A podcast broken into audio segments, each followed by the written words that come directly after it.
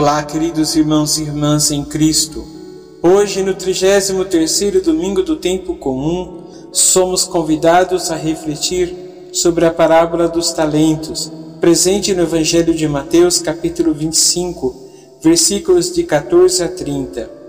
No Evangelho, Jesus nos conta a história de um homem que confia seus bens a três servos, de acordo com as suas capacidades.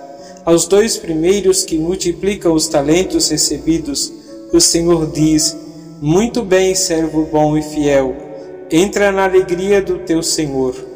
Porém, ao terceiro servo que escondeu o talento e não o fez frutificar, o Senhor diz: Servo mau e preguiçoso. Essa parábola nos ensina que Deus nos presenteia com dons e talentos únicos e espera que os desenvolvamos e coloquemos a serviço do Reino. É importante compreendermos que esses dons não são apenas habilidades ou qualidades naturais, mas também incluem a fé, o amor ao próximo e a capacidade de fazer o bem. O princípio eterno que podemos extrair dessa parábola é que seremos responsabilizados pelo uso que fazemos dos talentos que Deus nos confiou.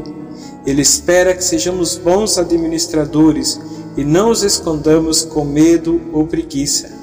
Devemos colocá-los em prática para o crescimento do reino de Deus.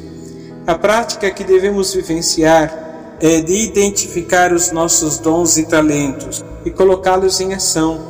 Devemos nos perguntar: como posso usar os meus talentos para ajudar os outros? Como posso contribuir para a construção de um mundo melhor? Assim estaremos respondendo ao chamado de Deus e colocando nossos dons a serviço do Reino. Concluindo a nossa reflexão, rezemos: Senhor, ajuda-nos a reconhecer os dons que nos destes e usá-los para a glória do teu nome. Que sejamos fiéis administradores dos talentos que nos confiaste colocando-os a serviço do teu reino. Amém. Que possamos refletir sobre essa parábola dos talentos e buscar colocar em prática os dons que Deus nos concedeu. Lembre-se, somos chamados a ser bons e fiéis administradores dos talentos divinos.